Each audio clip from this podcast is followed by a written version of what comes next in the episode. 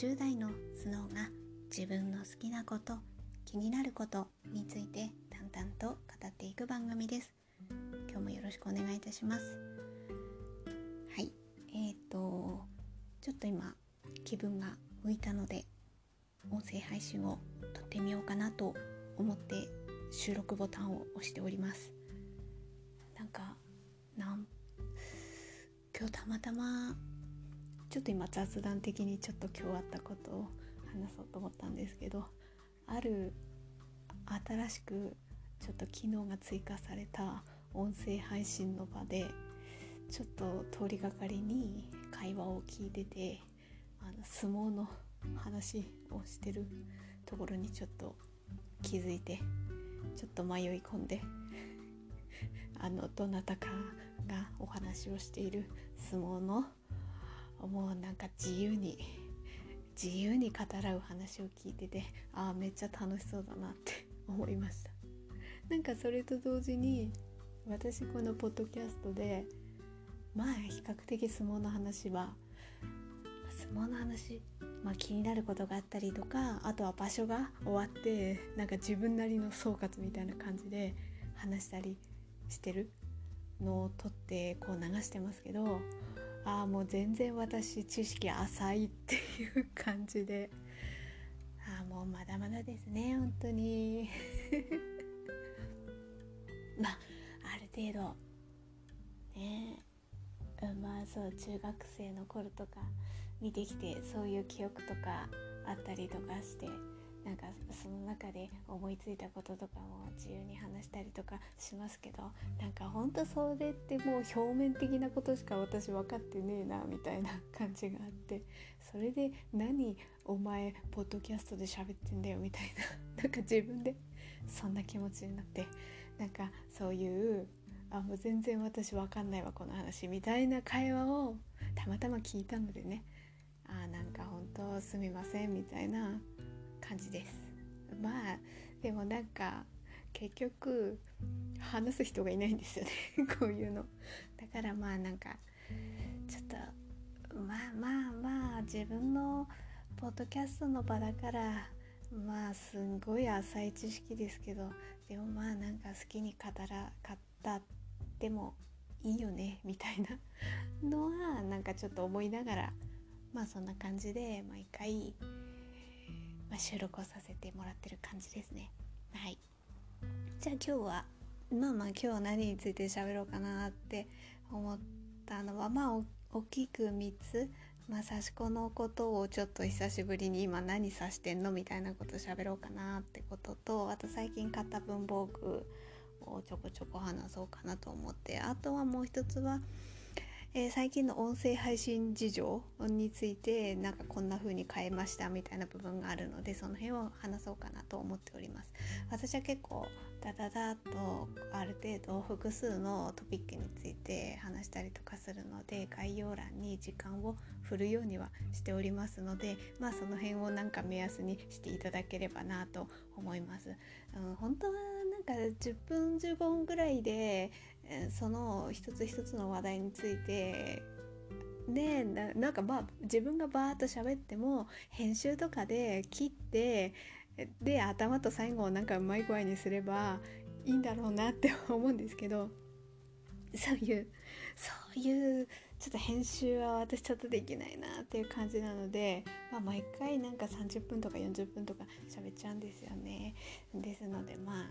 ちょっと目安の時間は振っときますんでその辺をご勘弁くださいっていう感じで まあちょっと話そうかなと思っております。で刺し子についてですね。刺し子はですねまたなんか私はそうですね3つとか4つとかうーんその模様を並行しながら刺してる感じですね。皆さんどんな感じなんですかね。うん。中にはやっぱりこう一つをやって終わってでまた新たなもう一つってやる人ももしかしているかもしれないですけど私はもうもう並行してですね。あこれもや刺したいって思ったらなんか図案を書いてちまちま刺してでもこっちもみたいな感じでぐるぐるやってる感じですね。でまあ今指してるのはでもなんか刺すんですけど私何か模様を一つ刺したら朝の葉を刺してでまた別な模様を刺したらまた朝の葉やってみたいな感じで。なんか朝の葉はうんなんかずっと刺してる感じはありますね。なんかすごいこれ私の中でですけどなんかこうこれが基本中の基本みたいな感覚もあるしまあ朝の葉の模様が好きだっていうのもあるんですけどねでもなんかやっぱね刺し子ってなると朝の葉みたいななんか外せないみたいなのがあってうんすごい刺し続けてる感じはありますね。まあまあで、えーと、今朝の葉はあ、ま、今日なんか刺してたんですけど私は朝の葉を刺す時は2色の配色で刺すことが多くて、えーとこれはもう淡い淡いグレーの色とあとプラスアルファ何かあのメインになる色を選んで刺してるんですね。で今は私はピンクとグレーの組み合わせで刺してますね。この辺は本当にもうだいたい4種類をぐるぐるしてる感じですね。ピンク水色オレンジ黄緑ですね。この4色をぐるぐるぐるぐる回してるっていう感じはありますね。ほんとなんか 飽きずに刺し続けてる模様ですね。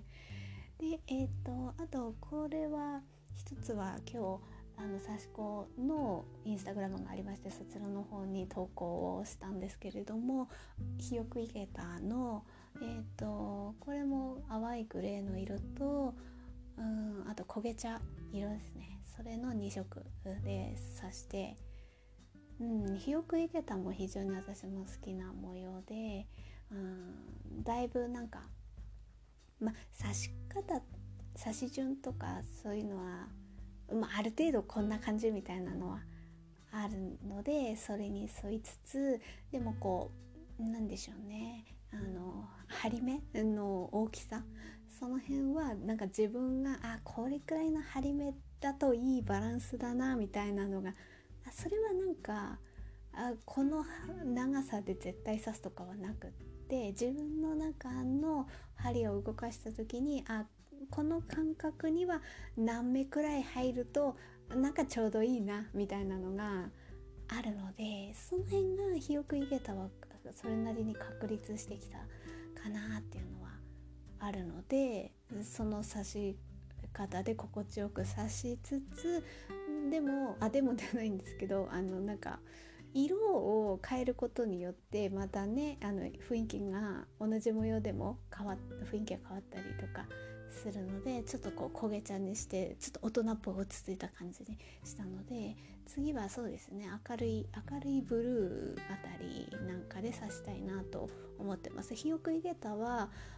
えーと、刺し終わったのは今日刺し終わって投稿したのある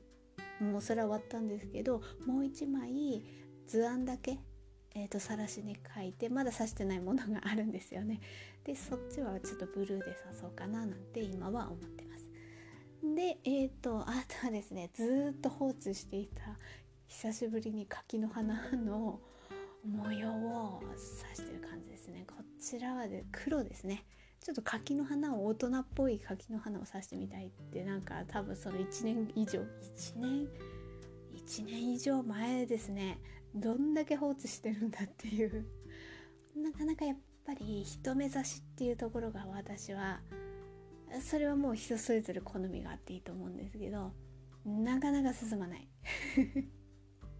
難しいというか。でもなんか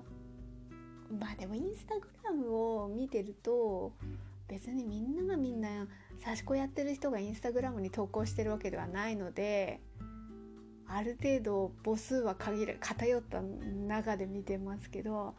なんかやっぱ人目指し指してる人が多いなっていう風に見えちゃうんですよね。うん、でもまあその辺はねなんかそういう風に自分の観測範囲で見える範囲がそうだからって本当に人目指しを指してる人の方が多いかなんて分かんないしまあそれは何指してもいいですかいいことですからね。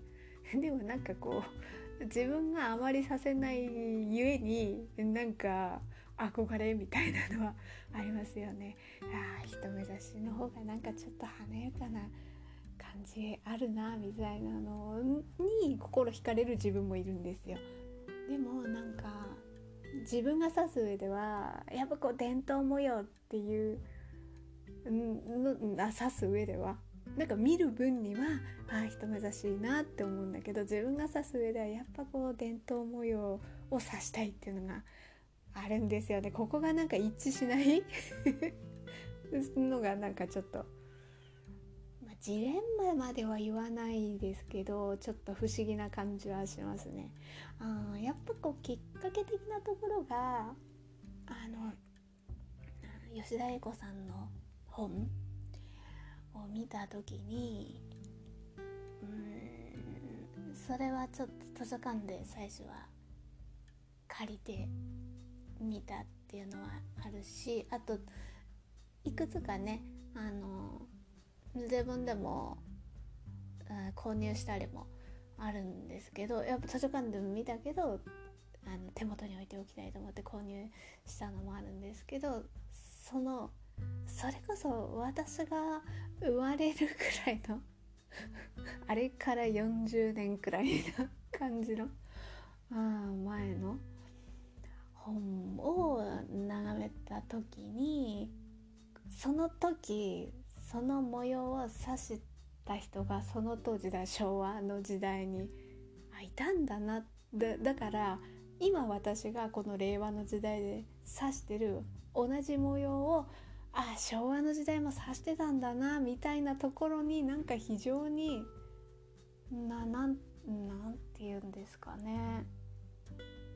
なんかこう時代を超えてああ私同じことやってんだみたいなところにこう惹かれる自分がいるんですよね。だからなんかせっかくその伝統的な模様として本があって指してきた人がいてっていうのがあるからあこれは何て言うかつなげなきゃいけないなみたいな気持ちに なるんですよね。だからこうね自分のアレンジしてオリジナルのとかっていうのももちろんそれはそれでいいと思うしそういうので素敵だなって思うのもあるけれどなんか私が自分で指す上ではなんかやっぱりこう脈々となんかこう指してきた人のこのつながりをなんかつなげていきたいなみたいな気持ちがあってなんかそういう気持ちでやってる部分もあるのでどうしてもやっぱりこう指し方っていう意味ではまず本の通りやってでその後はなんか自分の 針の通し方とかちょっと自分なりにはやったりしますけどただやっぱ模様に関してはあ素晴らしい模様がこんなにあるんだみたいなのが非常にこう心にくるものがあるので、まあ、せっかくこういう模様があるんだからああ刺して残していきたいなみたいな気持ちがあって刺してる部分はありますね。だからそういう意味ではどうしても伝統模様っていうところをやっていきたいがあってなんで今私この話になったかよくわかんないんですけど まあかでも柿の花も人目指しですけど柿の花もね本当もうずっとある模様ですからすごいですよね本当にね。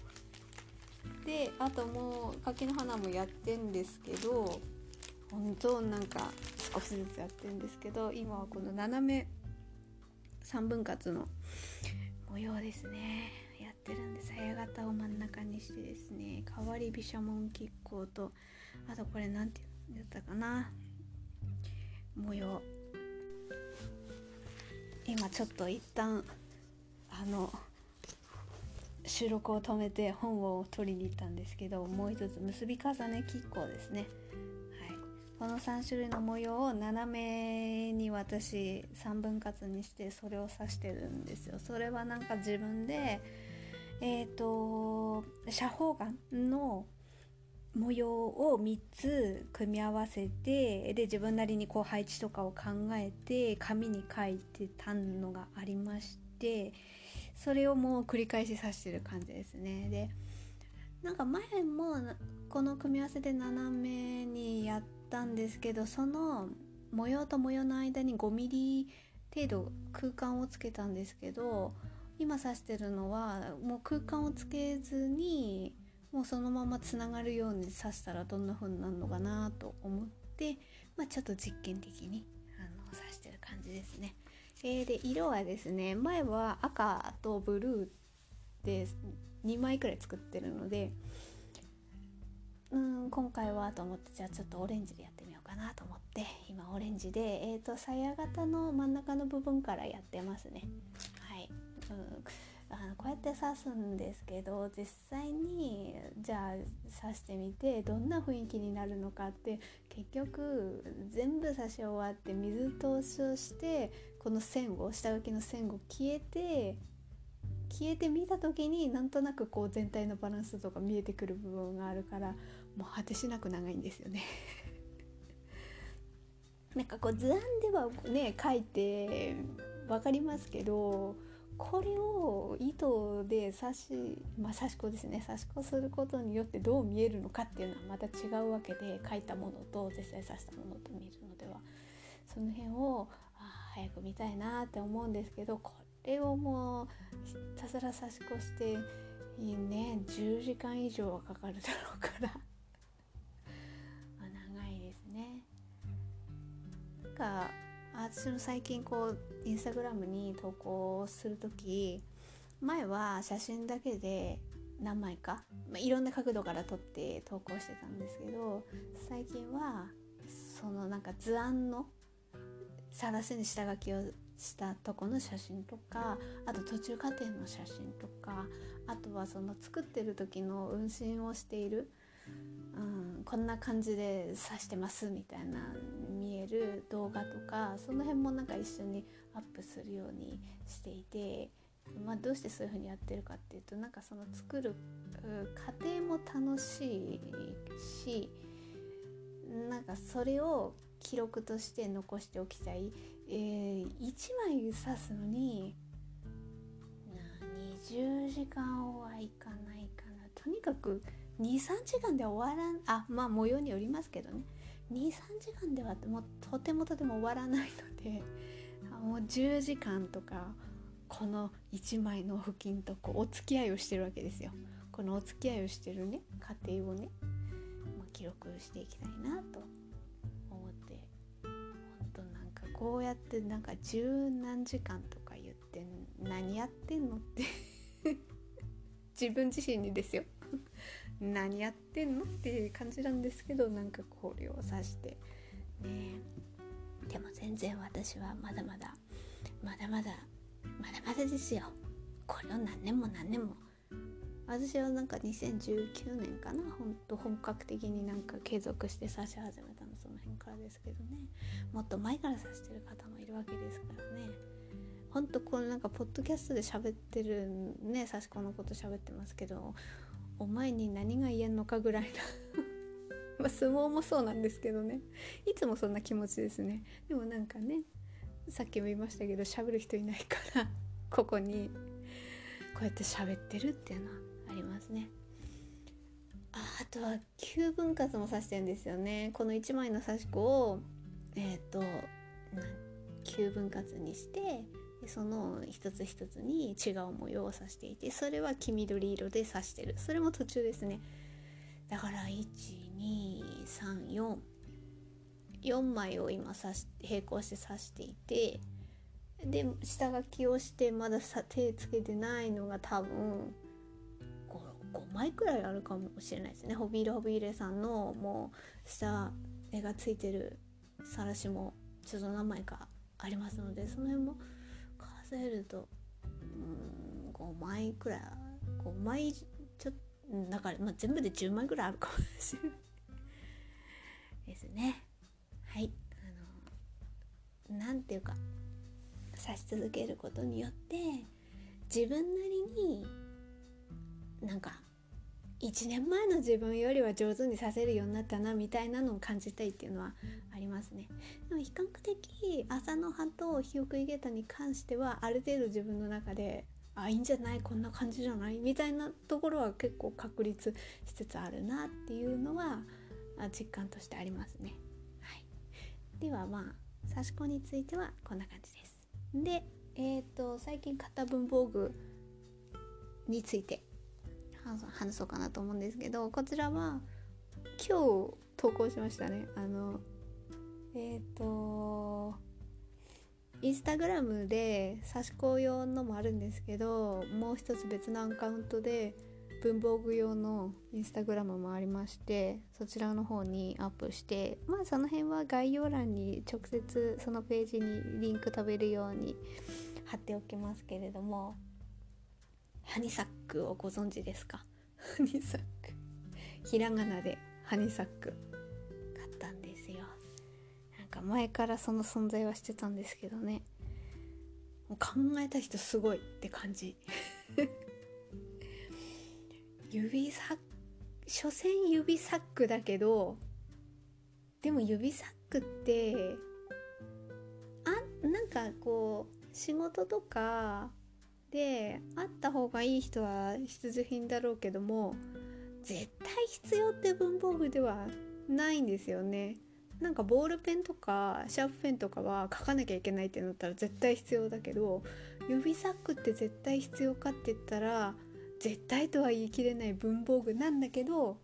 買いたくなる文房具にななってんですよねってこのデザインを見ていただければ分かるんですけど思わず指サックだけど指サックじゃない用途で私はインスタグラムに投稿しましたね。ちょっとやってみたかった。っていうのがでどんなことっていうのはその概要欄からリンク飛んでいただいて見ていただければ分かります。あこういうことね。っていうのは分かるかと思います。本当考えた人すごいなって思いました。なんかねあの使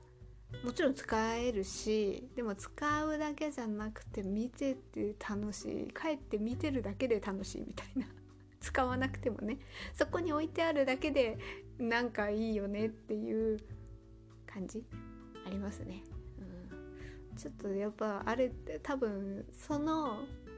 何て言うかな見た目に惹かれて全部あ3種類あるんですけど全部コンプリートする人もいるでしょうね。だって指サックだからサイズそれあればいいじゃないですか。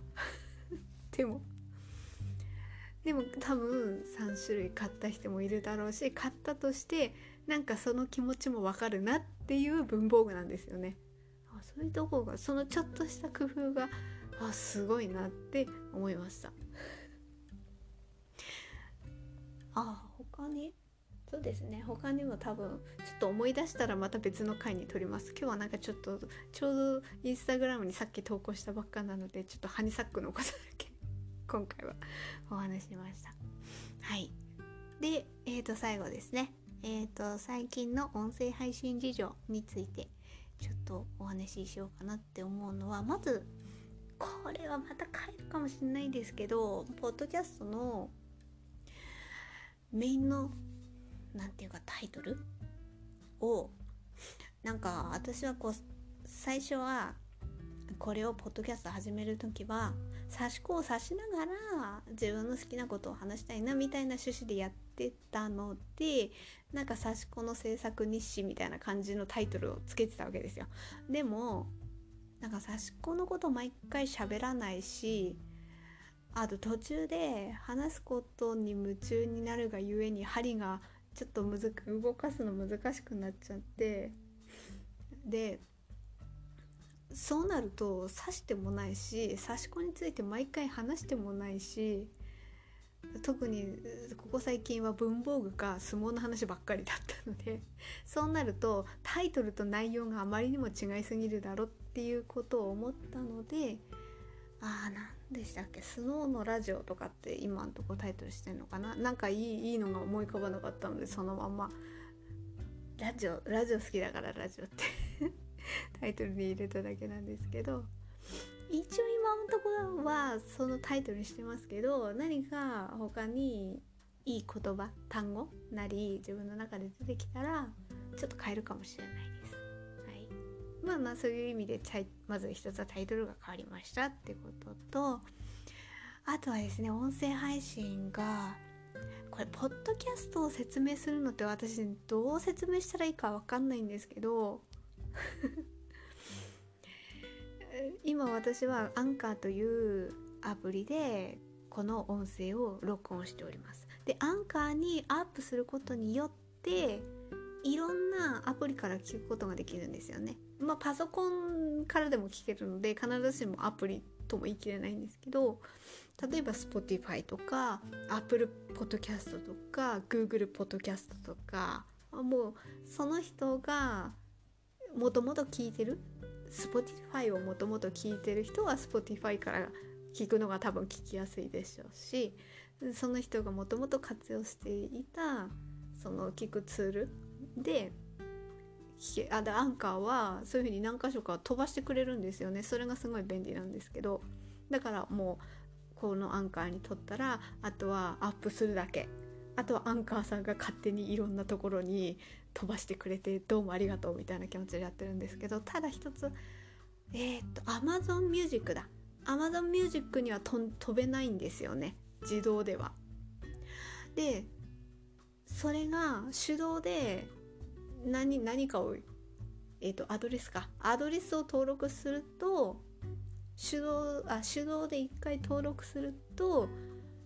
次からは Amazon Music にも飛ぶらしくなんかそれを知って何？これをコピーすればいいのかなとかなんかそうなんか、ね、検索したんですよ。Amazon Music ポッドキャスト配信とかなんかその単語でキーワードで調べたのかな。そしたらなんかそういうそれを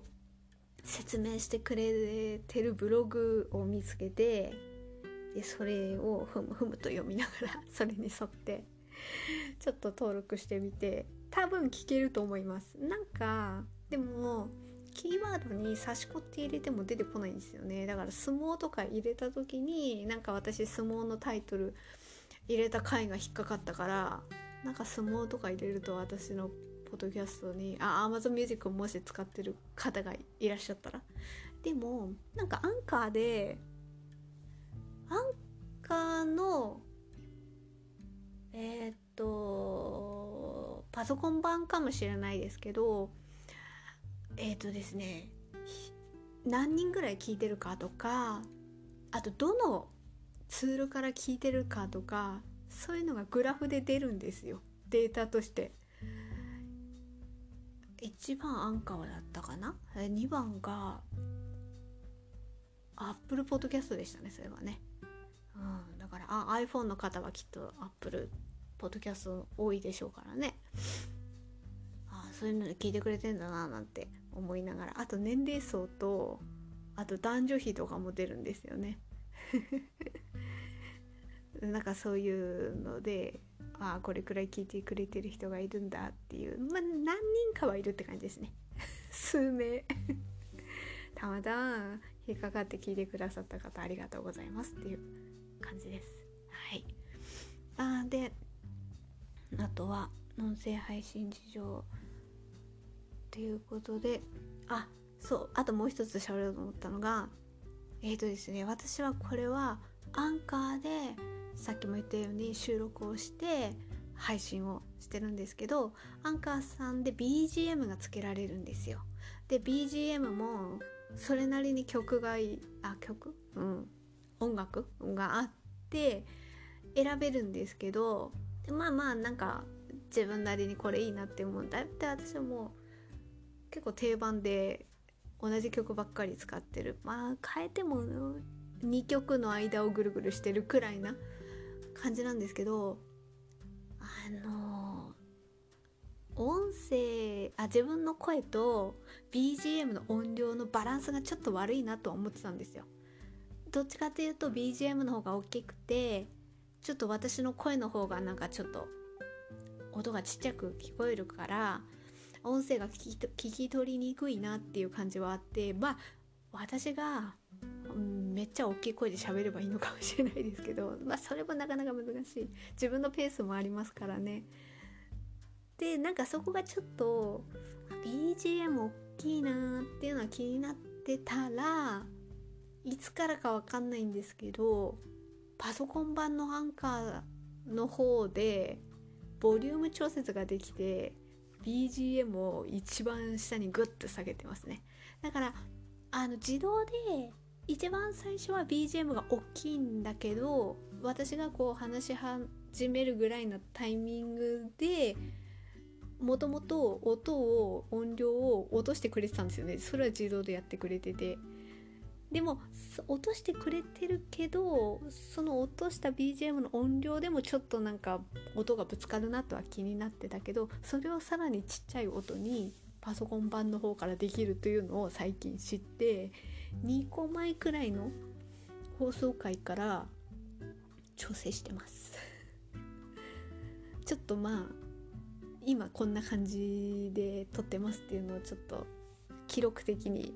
お話をさせていただきました。全然あの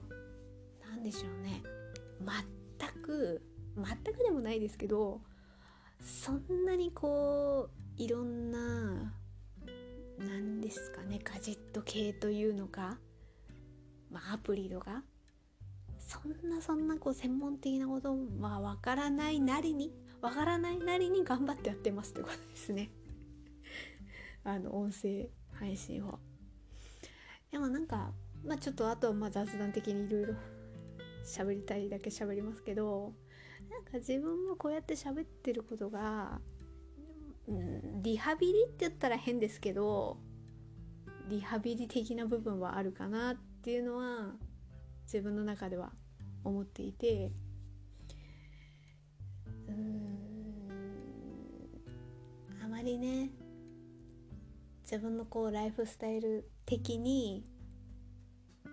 うん社会とのつながり部分なところをちょっと距離を置いて今生活をしている部分がそれは結構30代の頃から自分の中ではあったりとか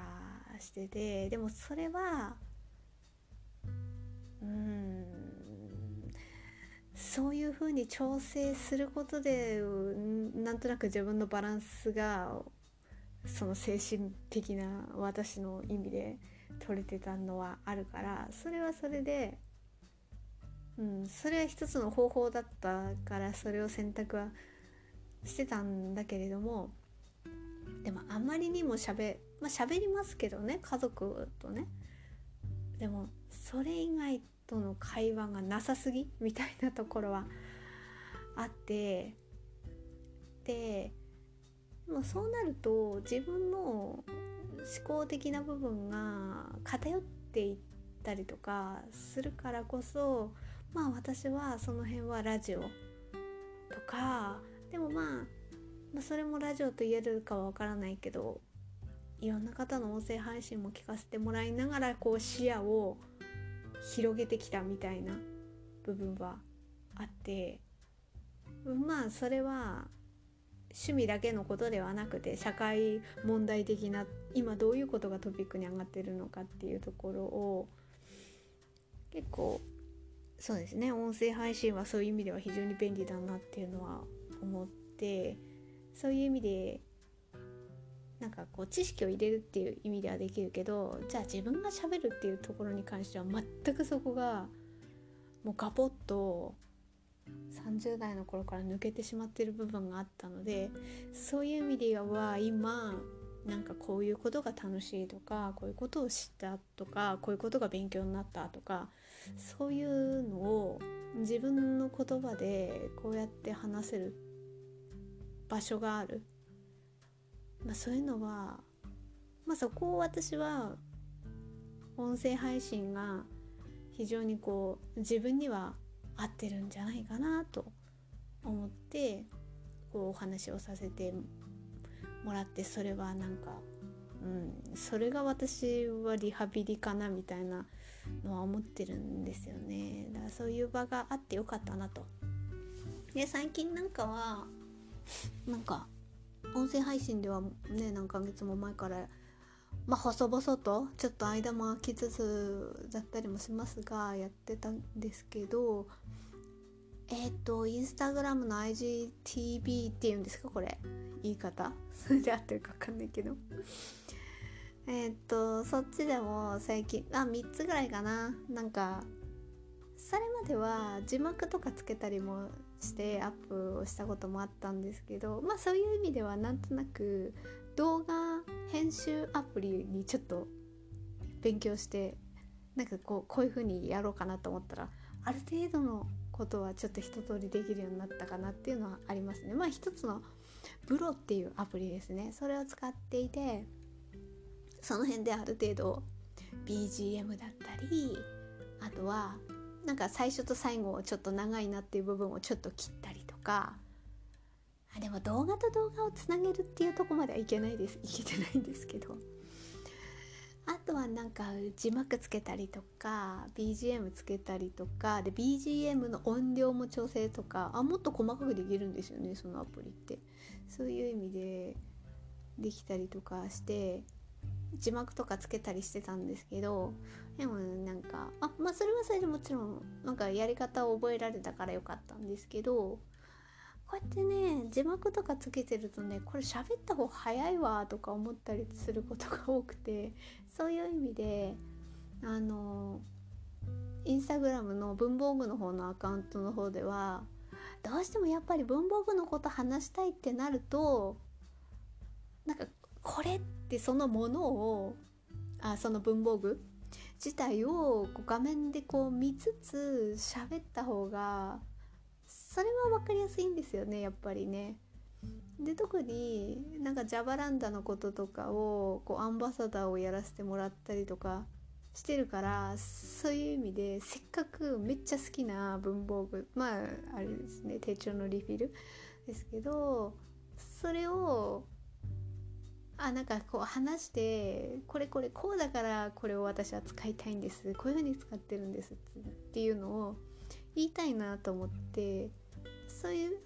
まあそういう機会もあったのでちょっとずつまあ音声配信はリハビリっていう感じでやってたんですけどそれにちょっとね一つね段階をちょっと一歩 階段をちょっと一歩登ったかなみたいなその IGTV の方のえっ、と、えー、動画に音声あり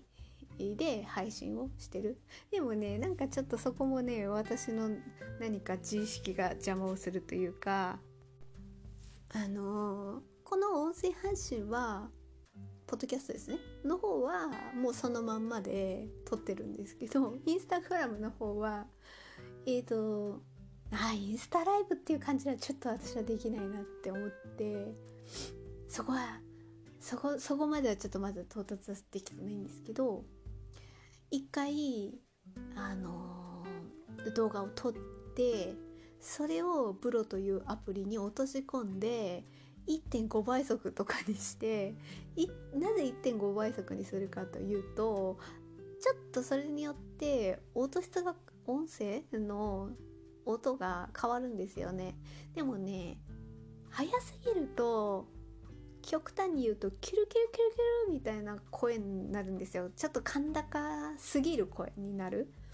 あまりにも倍,、うん、その倍速が速すぎると。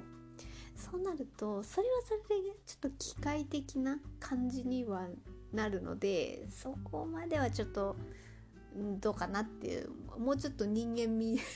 は持たせたい。人間味は持たせたいけどでもなぜかやっぱ映像ありのものに音声を載せた時はなんか直接この自分の声をっていうのは何かしら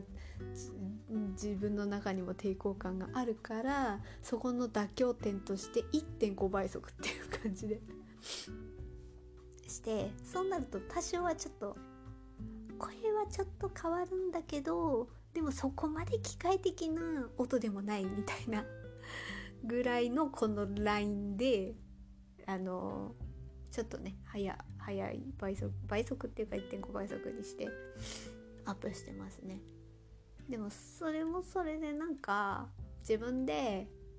このポッドキャストもそうですけど聞き返した時にああ自分なんか楽しそうに喋ってんなって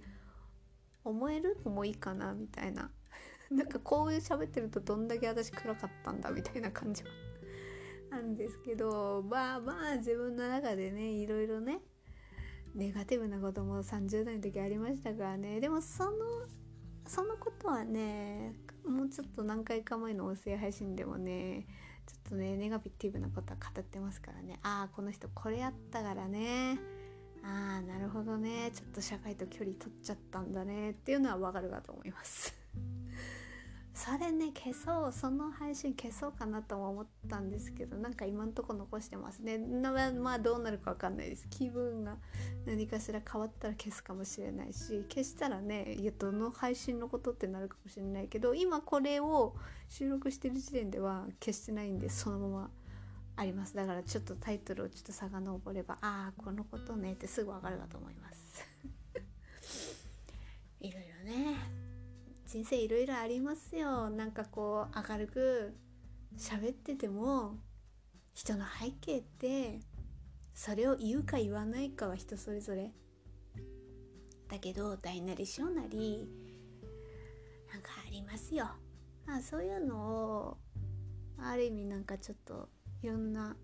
私なりにねこんなはずじゃなかったみたいな経験をしたことによってそういうことはなんか別に全部ね説明なくても人それぞれいろいろあるよ。っていうのはなんとなく自分の中で分かるようになったなっていうのはありますかね。なんかすごいなんか抽象的なことを喋っちゃってる感じありますけれども。はい。まあ41分ですので今日はこの辺にしようかなと思います。今日は、えー、刺し子の話とあとは最近買った文房具の話とあとは最近買ったあ最近買ったじゃないいや最近の音声配信事情についてちょっと大きく3つですね。3つのことについてお話しさせていただきました。はいまた気になることがありましたらちょっとこんな感じで自由に語らせていただきたいなと思っております。はい聞いていただいてありがとうございました。